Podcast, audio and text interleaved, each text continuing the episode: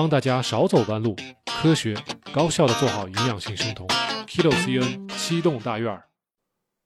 好，咱们今天晚上还是跟往常一样哈，呃，跟大家定时的交流啊、我不知道大家有没有注意到，咱们群里面有一位朋友叫 Holy 黄，他已经跟着我们做这个低碳生酮，已经做了十二周了。嗯、这个周已经是第十二周了，他自己的感受非常好啊，效果非常好。其实，嗯，他这十二周的时间里面，嗯，就是跟我大概每两周都会有一次交流。那么平常呢，都会也不叫每两周，应该是一个月三三到四周会有一次交流。我们之间是通过电话联系的。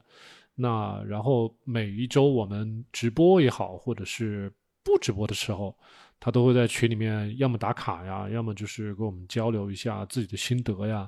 有问题的时候，我就会帮他指出来。那么通过这种方式，其实是比较相对松散的一种方式吧，但是呢，又没有脱离我们这个环境。那整个十二周下来，他自己的感受是非常好的，减重也减了，是吧？然后整个生酮的状态也进入了。那真正进入生酮状态，他描述的是从第九周的后半段开始进入的。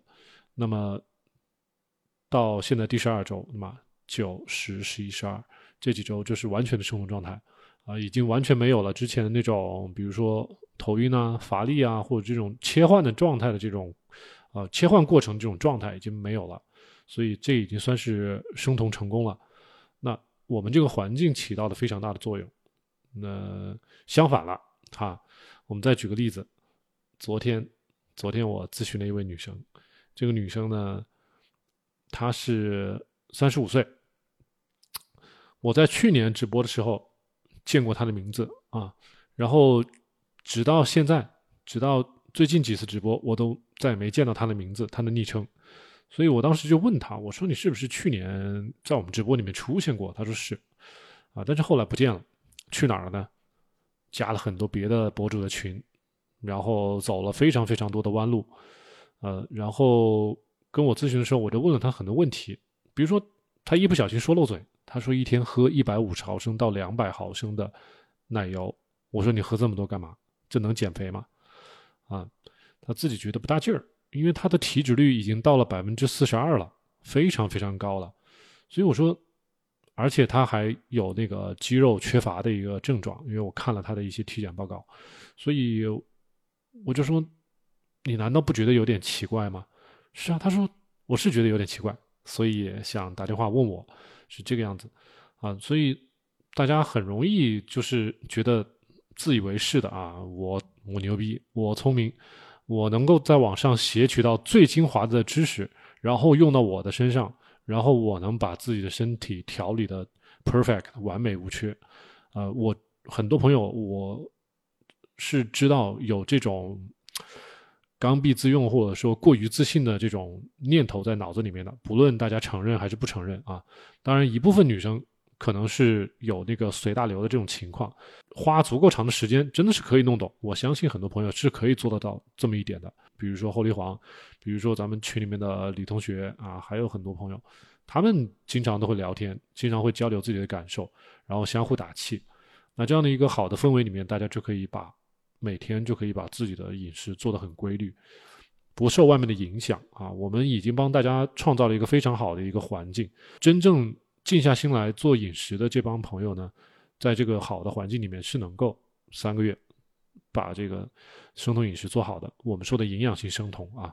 所以，我们这个频道呢，起到的一个作用就是把这个环境塑造好，我们的这个嗯科普知识给大家准备好啊，大家自己就像自助餐一样的，你可以过来，来了之后你自己挑选你自己感兴趣的话题，自己看啊，你觉得你自己缺什么你就学什么，你都懂，那我们可能就服务不了你，对吧？但是你觉得你都懂和你真的都懂，这是两个概念。所以我希望更多的朋友啊，呃，但凡不是有医学背景的，或者是营养学很深厚的背背景的，呃，有一个学习的精神，这个是我非常欢迎的啊，就是学开放学习的一个精神。我们之前也跟大家分析了哪些朋友最好、最容易做成生酮呢？我们说过两类，一类就是真的是从头到尾把这个生酮研究透了的这部分高知分子，可以；还有一部分是压根儿什么也不懂，只为了健康蒙头去做的这帮朋这部分朋友也能做好，但是前提是他不要跳来跳去啊。就是我们刚才直播刚开始的时候说到的一些例子，就是这个朋有有些朋友他们一开始就接触到了我们的频道，没有再去选择别的频道，那么这条路。一直这么走下来就可以了，啊，不会出现任何问题，啊，有些朋友是要绕一个圈才能回来，啊，我们上次有一个有一个佳佳朋友，我们也是咨询的那位朋友，他的妈妈，呃，大概还不到六十岁，那人家老人家其实又不是什么很很深厚的这种什么知识分子啊，或者是很懂啊医学方面的，不是，人家就是一个。呃，长得胖胖的一个一个大妈，对不对？五六十岁的一个一个大妈，然后她看着她女儿做生酮饮食，每天吃肉，完了之后还能减重，她就很羡慕就是了，是吧？她就觉得我能不能也做一下？那好了，那佳佳同学把她从我们频道学到的一些内容告诉她妈妈，然后他妈妈控制他的血糖，然后同时也开始减重，他们就很开心。他妈妈就不会去想，哎呀，我这个胆固醇升高了怎么办啊？我是不是要心梗啊？要怎么样怎么样了，是吧？就是有很多，就是这类朋友反而能够不去想那么多，不去操那些多余的心，去做好这个低碳生酮饮食。当然，前提是你得选择好你你这个路径，这个就是唯一大家要做的事情。那就是我们经常拿开车跟我们做生酮是一样的，大家最后选择哪个驾校，这是唯一重要的事情。你选对了驾校，选对了教练，那你这个车就能学好，这个车技就不会出问题。啊，你没有选驾校，没有选好教练，你去买一个驾照，像有些朋友出去搞配餐、买配餐，这就是在外面去买驾照。你觉得自己能够快速上路啊？那你就快速上路，看看最后上路之后效果是什么样子啊？所以我们给大家讲的这些过来的经验啊，我们看到这么多朋友过来的经验，其实。很简单，做生酮不难啊，难的就是你如何让自己的心静下来，把一些基础的，先把基础的知识学会，学会了之后，你可以自己做判断，是吧？有很多朋友就告问我，每天问的都是啊，食物 A 能不能吃，食物 B 能不能吃，能吃的话吃多少，每天问我这些问题，这个东西就像是大家做算术题，对吧？你的数学老师告诉你，呃，公式啊，x 平方加。y 的平方等于 z 的平方，你自己去算去。但是你每天学会了这个公式之后，你并没有去用它。你每天就说啊，如果 x 等于一怎么办？如果 x 等于二等等等怎么办？是吧？如果 x 等等于三怎么办？你整天拿这些问题去问老师，老师肯定也会烦你。所以我们希望大家学会的是举一反三。你自己学会了我们生酮这一套操作方法。啊，上限是多少？下限是什么？是吧？哪些东西一定不能少吃了？其实没有很多下限，都是只有上限。啊，在这个上限之下，大家随便去吃，多简单的一个事情，是不是？那，你把基本的营养、基本的做生酮的一些操作的一些啊红绿灯这些守则，你给学会了，你将来不论去哪儿都可以。啊，至于你出差不出差，你自己想办法，对不对？出差没说你非得要只能在餐馆里吃啊。对吧？餐馆不能吃，你能不能到呃酒店附近的菜市场去转一转呀？总会有方法的啊！有很多朋友喜欢跟我们强调一些客观的因素啊，我出差，我出差十几天，我出差二十几天，客户请吃饭，怎么怎么怎么怎么，这个就是总是要强调外部因素，不去强调自己内在的因素，是吧？这就像我们以前也跟大家举过类似的例子啊，就比如说你要去找一个，咱们男生要去追一个女朋友。女朋友的家里很多人反对，你到底是追还是不追？你对这个女朋友到底有多向往？你有多想得到这个女朋友，对不对？要看你自己内心的这种向往的程度的，你的这种激情到底有多少？这个事情，这个世界当然不是围着我们个人的意志去转，你想要的东西一定要靠自己努力去拿到。这个健康也是一样的，这个健康不是大家随随便便就可以拿到的。呃，我们现在大多数人生活在这个城市里面。引诱非常多，诱惑非常多，吃喝拉撒什么住行用全部都有引诱你的东西，你怎么控制住啊？健康已经是最基本的东西了，因为你没有健康，你可能其他东西都做不好，所以这都是一个个的引诱。大家怎么样去辨别哪些引诱是有用的，哪些引诱是没用的，哪些引诱会给自己带来健康的损坏？你要知道这些，学这些东西啊。放到过去，没有工业化，食品也没有工业化。两百年前，清朝、宋朝、明朝往前走，没有食品工业化，大家吃的都是原始、原生态的食材，这个就靠传统就好了。爷爷奶奶吃什么你就吃什么。但是现在生产出来了这么多的加工类的食品饮料，啊，各种所谓的添加剂，号称没有对人体没有危害，信吗？对吧？如果你是开这个工厂的老板，你自己会吃自己造的过这个东西吗？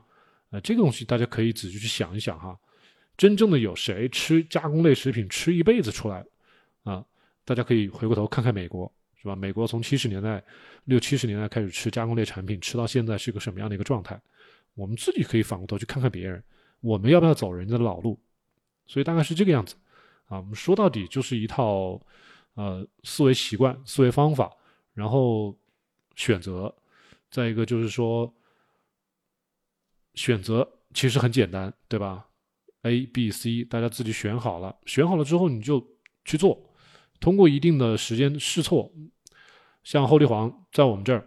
做十二周，如果他整个十二周中间有任何觉得怀疑的地方啊，然后小莫老师给他的一个建议，如果说胡胡扯淡，对吧？给他没有任何的改善，他就算是按照我的建议去做，没有任何的改善，那他可以选择不在我的频道里面继续待下去。但是十二周坚持下来，顺利入酮，顺利减重，整个人头发也好，精神状态也好，这能说明说明什么问题啊？所以我们频道里面群里面。有很多，我知道有时候会突然之间冒出来一个朋友，可能好几个月都没有发发言的这类朋友，我就会非常的盯着他。我不知道他进群是干嘛的，是吧？为什么这么多朋友在反馈自己的呃每天饮食的一些打卡也好，自己的一些感受也好，这些朋友好几个月都不出现，看到别人这些东西，他怎么没有一点的感受？为什么？所以我会着重关注这波人。另外，对于我们现在在啊镜头前的这帮朋友，就是。如果你们想找到一个好的一个学习营养性生酮的一个圈子，那选择我们是没有问题的，是绝对是正确的，啊，需要一个纯粹的环境，就到我们这里来啊，这个是我们可以拍胸脯啊，没有问题的。好，我们前前面花了一部分时间说了一些废话啊，然后再来看看大家有没有一些跟我们一起交流的一些东西。养只小小狗说，上周五呃第五周了，上周末去复诊，腰围少了。七厘米啊，非常好，非常好啊！养只小小狗非常好。大家可能不知道啊，这个养只小小狗是在我们宝安中心医院去做饮食干预的哈，所以咱们这是一套方法，都是一样的方法，所以线上线下相结合，这个效果非常明显，是不是？有什么感受可以继续给我们反馈哈。不想吃饭，说为什么有时候觉得特别累？如果你做生酮的时间还不算很长的话，你要给身体时间适应。那说你觉得特别累，你到底是因为体力付出太多了，还是你现在生酮的时间不够久？有的时候你觉得太累，这是很正常的情况，因为像我们刚才说的，后帝黄他到第九周才能感觉到精神比较充沛，体力比较充沛，在那之前他都是会有啊走走路走时间长了，他就觉得没力气了。就有这种状态，所以你你要看一下你自己做生酮做多久了。如果你说你做生酮都半年了还这个样子，那肯定是操作中间有哪里有细节有问题了啊。再一个就是说你平常运动付出跟你的生酮时间也有直接的关系。你比如说你才就是我们说的很多朋友喜欢举铁，对不对？那如果生酮时间才两周、三周、一个月、两个月，这时间都不算长。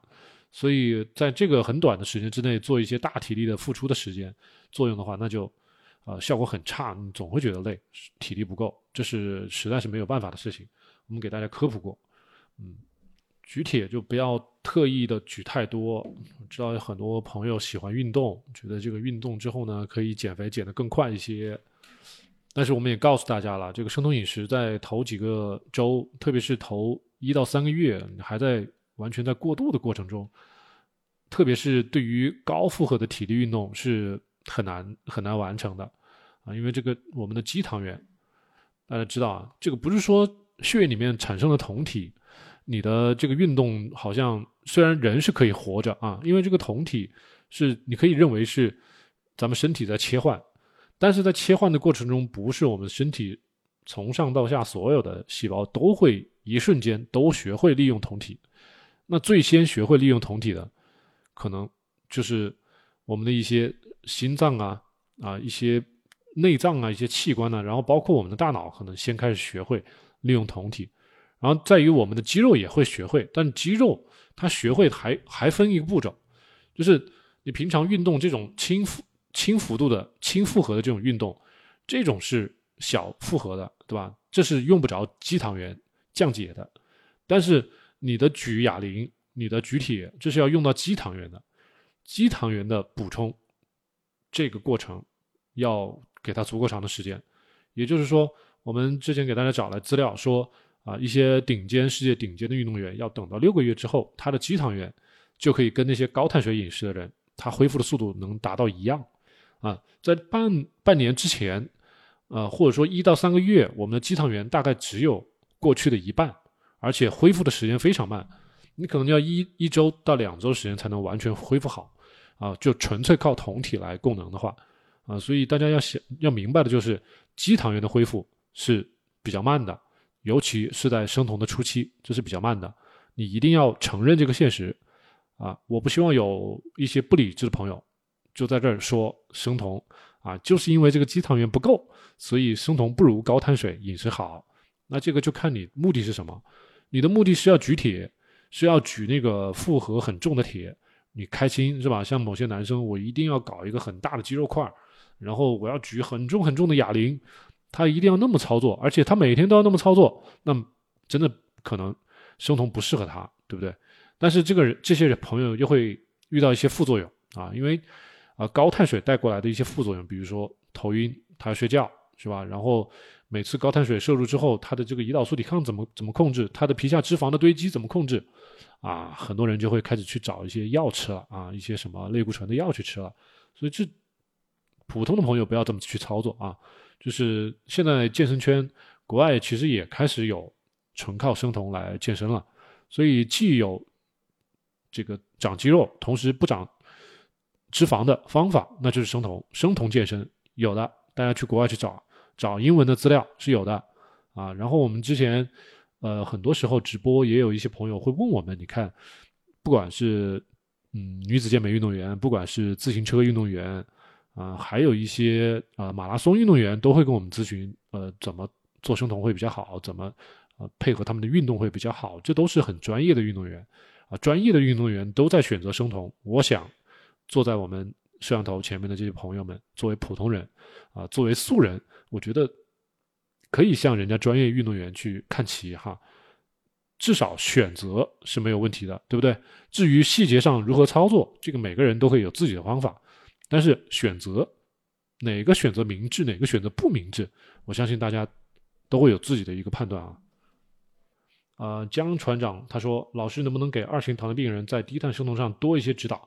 可以，我们现在已经有两个我们医院的健康管理师跟我组成团队了。如果有哪些朋友有二型糖的病的话，可以跟我联系私信啊，我们可以在后台聊这些事情，可以做全程指导啊，从三个月起。如果严重的话，要做到六个月，所以是一是收费，二是这个时间上不能打折扣啊。这个就是大家如果信任我的话，那我们可以操作，我们可以提供这些服务哈。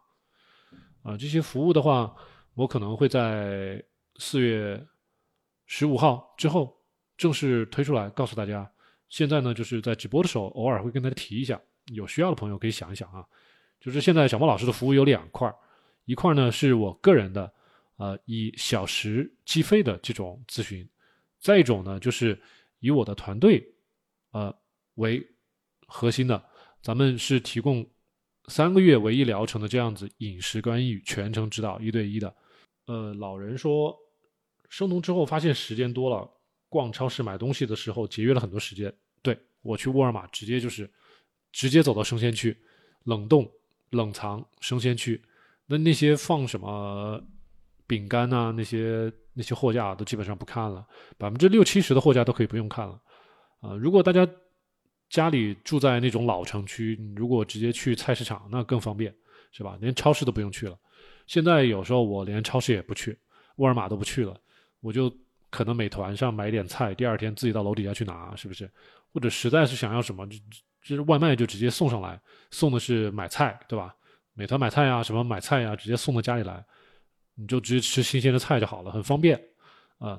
如果你要是嫌那个，比如说鸡肉啊、牛肉啊、猪肉啊，全部都有冻品，冻品的价格还要再低低一些，是吧？如果大家知道怎么选，不一定所有的食物一定要最新鲜的，可以买冻品啊。但是你记得，你吃了一段时间冻品，你要多吃一点猪肝、牛肝、羊肝、新鲜的鸡蛋。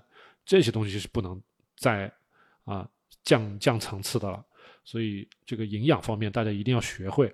就我们的科普节目就是告诉你什么营养好，大家要吃啊，不能少吃。像我们上次昨天还是前天那咨询的那位朋友似的，他就跟我讨价还价啊，小孟老师我该怎么吃？好，我告诉你怎么吃。他就开始跟我 讨价还价，我说这个能不能不吃？那个东西我不喜欢吃。我说你现在身体为什么这么差？你知道为什么吗？啊，就是。我们说的，呃，大家一定要要在饮食中注意的四大块儿，一个就是动物内脏，我们给大家说的啊，猪肝、牛肝、羊肝这些肝脏是最营养的，是吧？肝、心、肾啊，有些朋友喜欢吃肺，这个我就当然我不太喜欢吃肺啊。有些朋只要是肝、心、肾这些东西都好吃，内脏一定要吃，这是第一大块动物内脏。再一个就是骨头和肉。啊，我们经常让大家去喝骨头汤、熬骨头汤，或者是炖肉、炖炖骨头汤这些东西，这是第二大块。第三大块是发酵类的食物，所以酸菜、泡菜只要是无糖的，大家可以随便吃，是吧？然后有像有些朋友说啊，我喜欢吃纳豆，我自己腌纳豆能不能吃？可以啊。臭豆腐能不能吃？能吃。啊，但是就是说纳豆跟臭豆腐呢，你说稍微控制一下，里面有一点点碳水，你不要说一次吃个，呃，半斤是吧？二百五十克吃吃这是不是太多了？我认为是有点多，而且又不是什么优质蛋白，吃一点点可以了哈，是个意思。一天吃那么一小碟是吧？你成为一个习惯是没有问题的。而且在营养性生酮里面，我们给大家上限，碳水上限是五十克，其实范畴很高，你吃这么一小碟，那个纳豆是不会超的。啊，随便吃可以的。还有什么？还有就是新鲜的蔬菜。昨天那个朋友就跟我讨价还价啊，我不喜欢吃蔬菜，我不喜欢吃，不喜欢吃，我就问他，我说这些维生素怎么来？你不吃蔬菜，新新鲜的维生素这怎么来？维生素 C、维生素 B，还有很多矿物质怎么来？告诉我。如果有些朋友回答说，那那我就买补剂吧。那补剂的吸收效果你知道吗？好不好？你要花多少钱在补剂上？你是有钱烧得慌吗？对不对？所以大家自己考虑。你不要觉得我们的人就是一个机器，是吧？我们加个九十二号汽油我们就跑了啊？没这么简单。大家觉有很多人想的很简单，就是我我拿一个 A P P 啊，一个 A P P 算一下，呃，蛋白质多少，这个脂肪多少，碳水多少，我一天就这么吃。完了，你也不管这个蛋白质是不是优质蛋白，脂肪是不是优质蛋白，呃，优质脂肪。碳水从哪儿获取的？你这个碳水也分优质不优质，对吧？然后还有一些微量矿物质你看不到的，啊，钠、钾、钙、镁、磷、氯、硫，这还是宏量营养素。那还有一些更微的，比如说什么硒啊、镁呀、啊什么锌呐，还有很多一些小的那种更小的叫 trace mineral，更小的啊矿物质，你怎么去摄取？你不吃这些动物肝脏，可能很多东西你时间长了你就会失去了，没有了，不够了。还有一些维生素。有些维生素，大家觉得我吃补剂就够了，但是我本来今天想给大家看的一个就是，呃，维生素 A 和我们的那个甲状腺功能之间的一些个一些关系。也就是说，很多女生在亚临床表现，她的 TSH 升高，然后她的 T 三不够了，降低了，但是呢，她没降低到够低，以至于医生要给她开那个优甲乐。那在这个状态下，很多时候是跟维生素 A 不足有关系的。那维生素 A 从哪来？就我们刚才说的动物内脏，尤其是动物肝脏。那如果不吃动物肝脏怎么办？那鱼肝油也要吃，鱼肝油里面有维生素 A 啊。所以大家如果真的是很多人挑食，尤其是女生，很多挑食的，就是不吃动物内脏，脏啊，好脏啊，真的吗？好营养的，你去问屠夫，屠夫不会觉得说肝脏是脏的东西，肝脏是排毒的，脏的东西都从胆汁里面流出去了。你把洗干净了就好了。你多泡点水，你不要变质，你不要买病猪，对不对？是大不了你吃牛肝行不行？牛一辈子吃草，牛肝很干净啊，羊肝很干净啊，大家有条件去买啊。这些东西维生素 A 这么充分，对我们甲状腺有好处。还有甲状腺不光是对甲甲状腺有好处啊，我们的胰岛贝塔细胞表面有非常多的受体，维生素 A 的受体。那受体在那儿是干嘛用的？不是坐那儿的，它肯定是跟。贝塔细胞的，不管是它的分泌胰岛素也好，是跟它的存活也好，跟它的这个生长也好，都有关系。所以很多维生素咱们都不能忽略。你也不要说我买了这个补剂我就高枕无忧了啊！我今天吃维生素 A，明天吃维生素 C，后天什么？这个食物这么复杂，对吧？食物那么复杂，一个食物各种微量矿物质组成的这一团物质，这大自然造出来的东西多复杂呀！绝对不是一瓶补剂就可以完全替代的。所以在人类的科技还没有发明到那个程度，还没有进步到那个程度之前，我觉得没有任何的补剂可以替代咱们天然的食材，绝对没有。所以在那之前，我都是建议大家，你就老老实实的吃天然食材，不要跟我强调啊，我偏食，我能不能不吃这个，我们能不吃那个，咱们这个讨价还价一下，这个没有的。这个你就像考清华北大，你要考清华北大，你就得要好好的学习，是吧？按照老师要求。来说，而且这个老师最好也是上过清华北大的，再来教你如何上清华北大，这样才靠谱，是不是？那小莫老师是做好的生酮饮食的，那我是五六年、六七年如一日的做生酮饮食啊，我的经验是很丰富的，我的饮食的经验也是很丰富的，我也没有买任何的补剂。那我一个不靠补剂就可以，呃，这么健康、这么好好的一个一个将近四十岁的一个男生，那是不是有很多的话语权在这里？这个就像卖油翁一样啊，为首熟耳，油从一个浅孔子里倒下去，这东西对于我来说可能已经驾呃轻呃轻车熟路了，但是我也不觉得难啊。大家要学也尽量是从我们这里边把最简单的一套方法学过去，然后呢，你要自己再添砖加瓦，那都是你的事儿，是吧？我们把公式告诉大家，然后大家自己去选择，自己要。啊，这边加个一，那边加个一，那都是你自己的事儿。最后结果你也可以去自己评判，你拿不定把握，你就自己去操作，操作出来的结果好还是不好，你自己判断。啊，我们教给大家是最精简的一套方法。然后江船长说，用好的脂肪，伙食费不能少啊。我之前告诉过大家，就是脂肪也有便宜的，动物脂肪啊，猪油、牛油、羊油都很便宜，大家可以到啊。网上去找找，也可以在线下找一找，有很多那肉摊，很多老板他这个猪肥膘卖不出去，几块钱一盒，你找他买来可以用很久的啊。有些朋友天天问啊，我为什么不掉秤啊？为什么不掉秤啊？把你的体检报告，把你最近的饮食的结构，把你的吃的所有的补剂全部告诉我，包括你吃的药全部告诉我，我帮你分析啊，收费。但是在咱们聊天的过程中，咱们在直播的过程中，这种问题是解决不了的啊。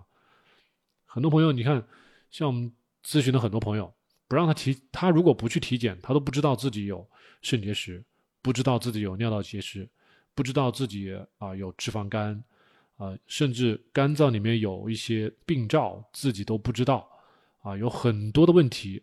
大家觉得自己身体很健康，实际上不，啊，你减不了肥，背后有很多的问题，只要去体个检就知道了啊。如果大家真的是。一年、两年、三年都没有好好体检，然后呢，也长期处于一个血糖、血脂不稳定的一个状态，而且还时不时的身体不舒服，各种地方疼，那真的是有必要去做一个体检啊！你不要一些小的问题拖大了。就是大家认为肥胖跟呃亚健康其实是差不多的一个概念，是一个慢性疾病的一个一个一个状态，慢性呃炎症的一个状态，你可以这么去认为啊，就是肥胖。慢性疾病、炎症，大家可以连起来，可以可以去这么去想哈。放到以前我是不懂的，但是现在我是觉得这中间有有很多千丝万缕的关系。呃，唐僧，你说小基数体脂二十三，感觉还有空间？是的，如果是女生呢，体脂二十三还是有很多的下降空间的。有很多我们直播时候遇到的女生，她们喜欢运动的，体脂能达到十五啊，所以有非常大的下降空间，所以。不要害怕自己体重增加如果你增加的是肌肉，完全没有问题。所以你不要像前面那些朋友啊，小基数减肥很困难，怎么着不减了吗？还怎么减？你要减的不是肌肉，对吧？咱们减的是脂肪。所以像唐僧，你说哦，我体脂率二十三，有下降空间，这个首先出发点就很好。然后呢，我们想办法通过生酮，通过断食，啊，把这个脂肪啊进一步减少。但是我不排斥我因为吃了很多的肉，把肌肉长起来了。可能总体下来体重并没有变化，但是体脂率降低降低了，所以这样一套认识是正确的。大家都跟我有统一这个思维层次哈。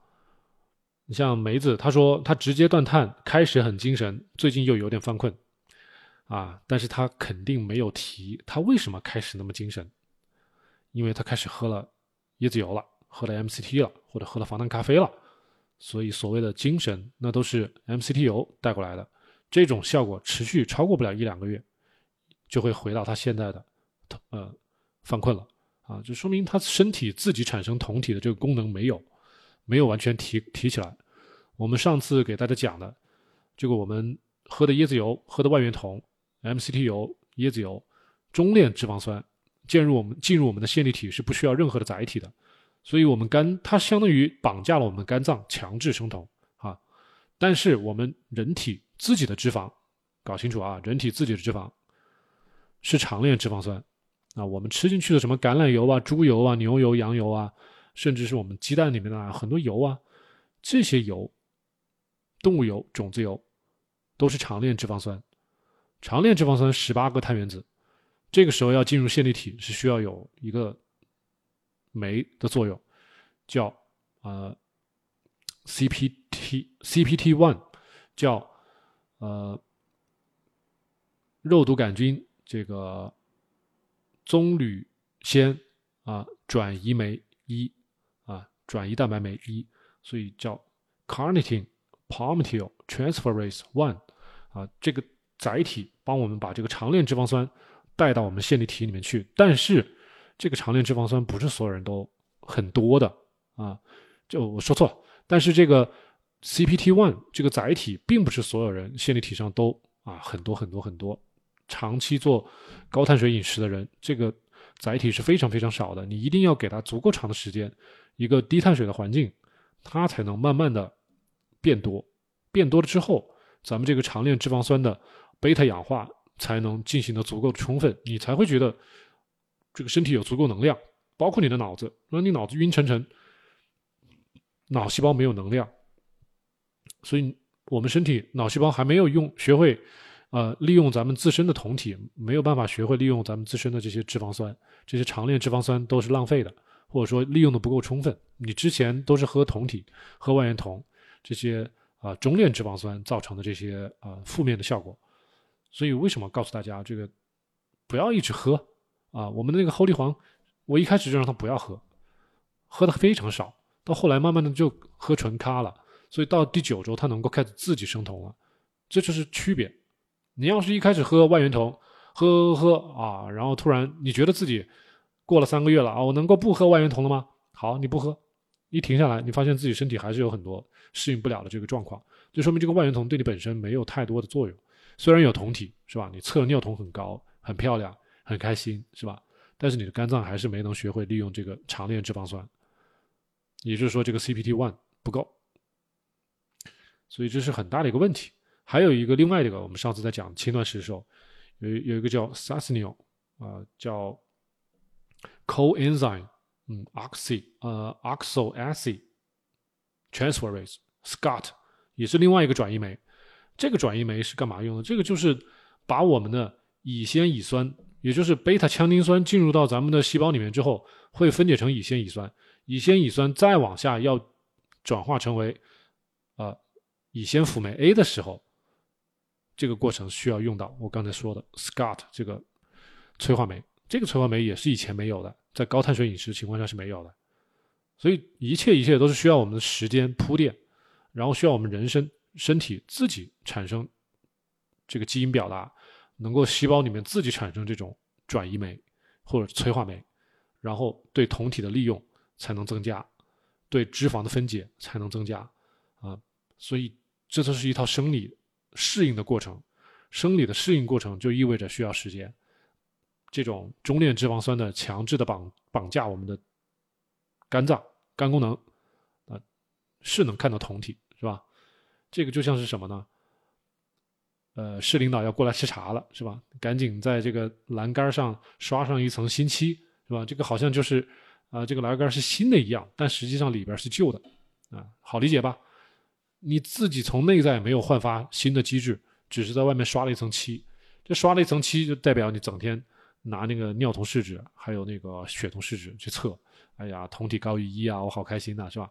但是你的肝脏自己本身还是没有学会如何贝塔氧化长链脂肪酸，是吧？你的大脑细胞、你的心脏细胞还是没有这个足够的 SCART 去分解你的这些啊乙酰乙酸、贝塔羟基酸啊，你就没办法。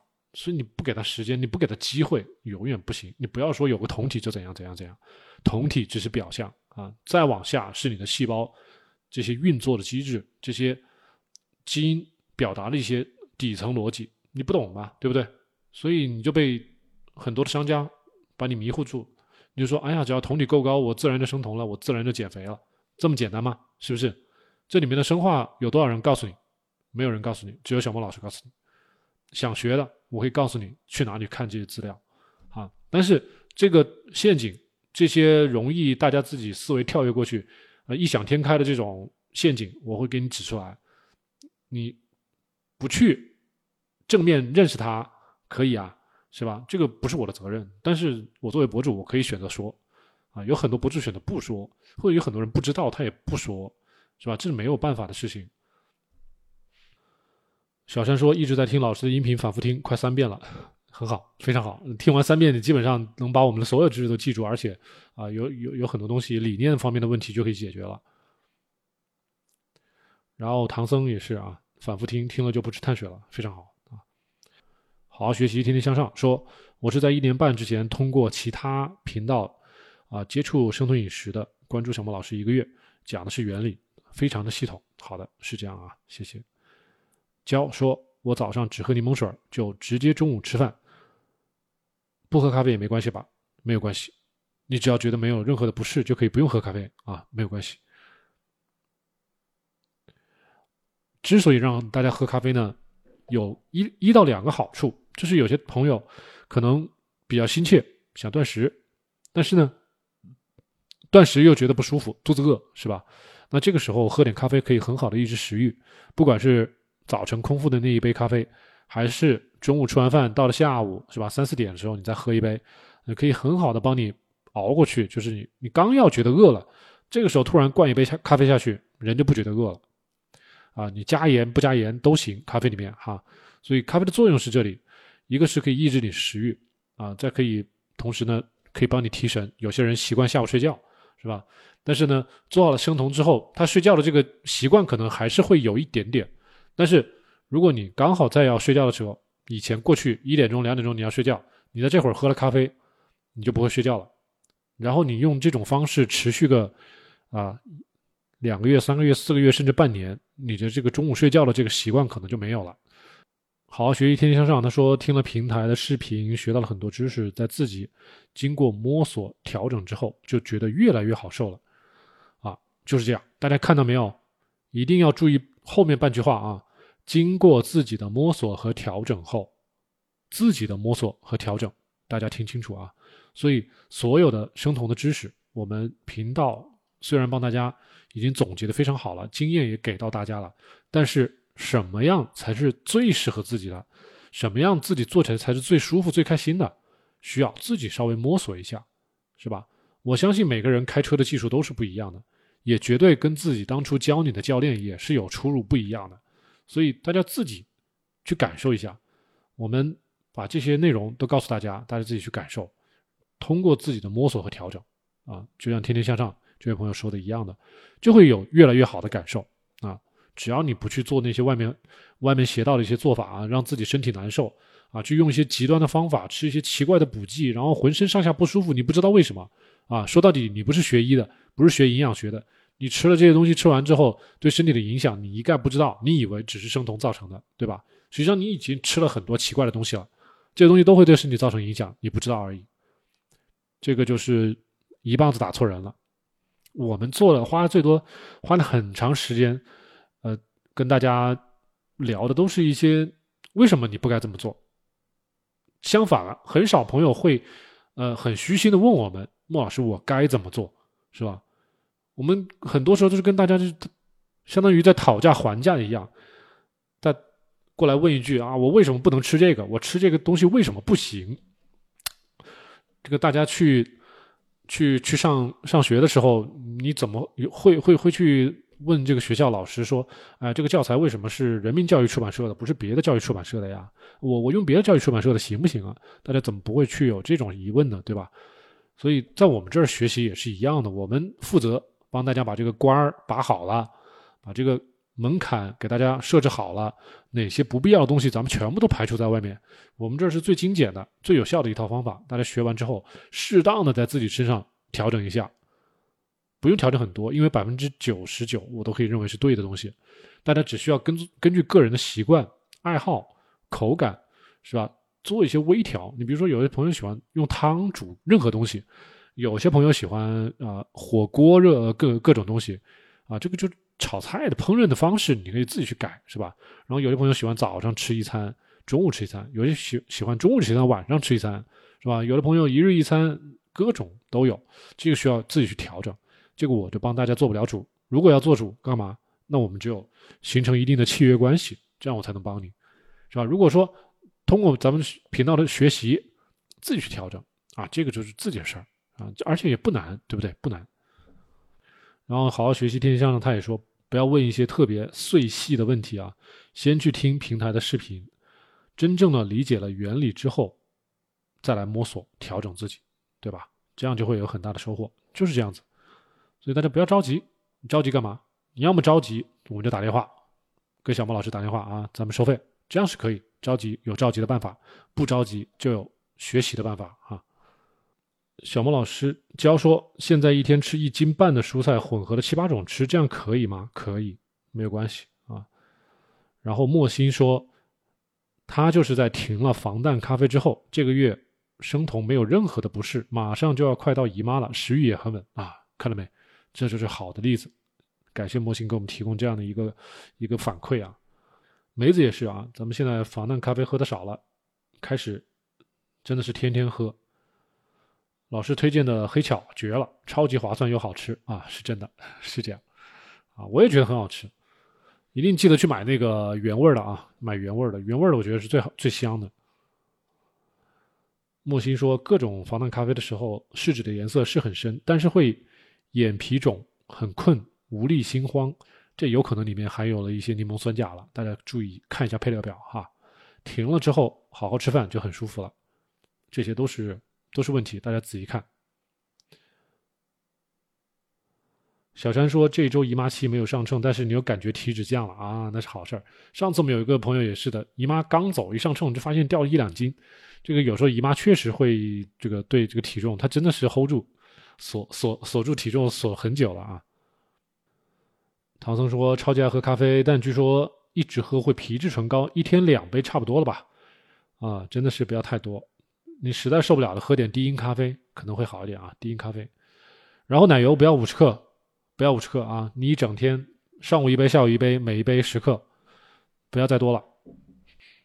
小老虎说：桥本加减生酮和正常人有区别吗？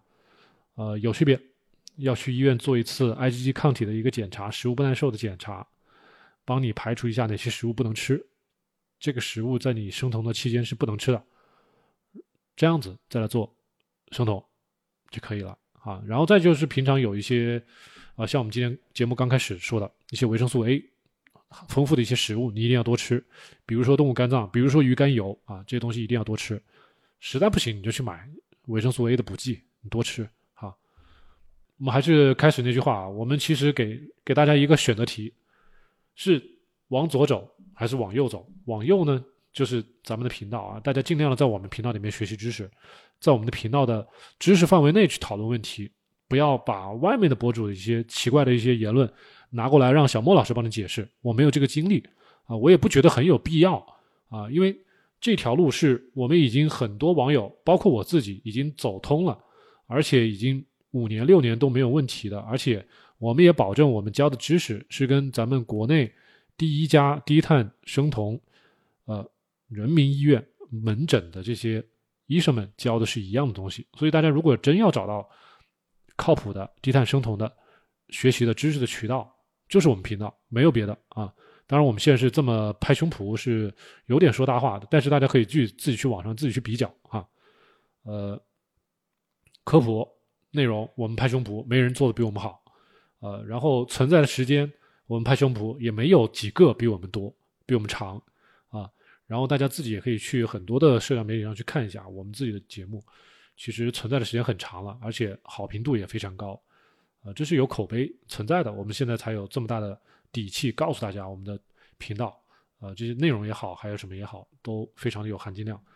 还有咱们刚才直播的那么多朋友的一些亲身的感受啊，自己的感受都给大家念了，听到的话，你就会知道，按照我们这个方法来是有多么的自然，多么的舒服啊，不用花很多冤枉钱。我们说的就是菜市场里的生酮啊，大家想清楚。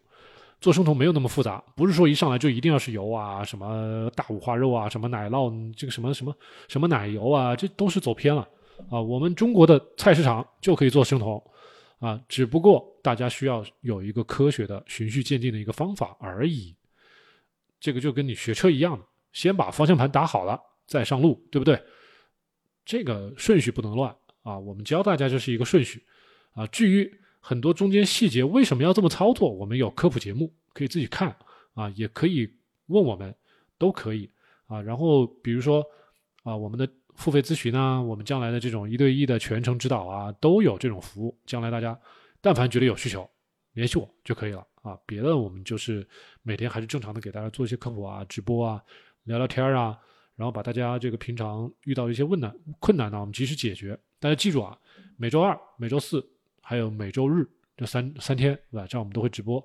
然后呢，如果大家就想平常交流交流，那就抓住这些呃直播的时间跟我们一起交流啊。如果平常我没有太多的时间，我还有很多时间要去做节目啊，要去呃线下有很多的事情要跑，所以没有太多时间在群里面跟大家闲聊，或者是啊长篇大论的帮你解释一些什么东西，我都会告诉你搜索什么什么什么什么，然后你自己去看啊。一般都是这样子。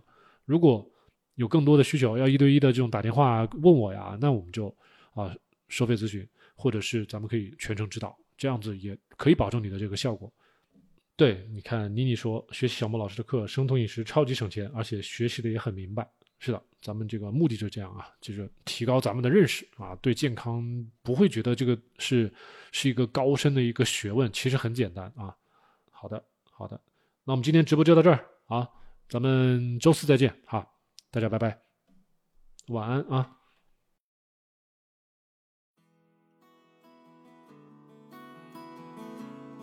感谢大家收听本期 Kido CN 七栋大院的音频节目啊！如果节目里的知识对您有用呢，请您记得点赞、收藏、分享。咱们七栋大院从二零一八年至今，坚持传播简单、科学、务实的低碳生酮知识以及人物访谈。几年间，帮助了数不清的朋友改善了自身健康，许多朋友呢还将节目中的知识和原理应用到周围的亲戚、朋友以及父母的身上啊，让更多的人变得健康。咱们七栋大院专辑下也有着好几十条热情洋溢的满分好评，咱们专辑综合评分是九点八分。在感激之余，也希望大家更多的支持我们的节目，我们接受大家的捐赠。在公众号 KetoCN，K E T O C N 菜单中，可以找到捐赠的二维码。小莫老师也接受大家的付费咨询，按小时计费。如果大家还有更多的专业的需求，也可以积极的与我联系啊。咱们留言或者是私信。七栋大院的官方网站也有更多的内容与介绍，欢迎大家访问 KetoCN.com 或者百度搜索七栋大院官网。我们。下期节目再见。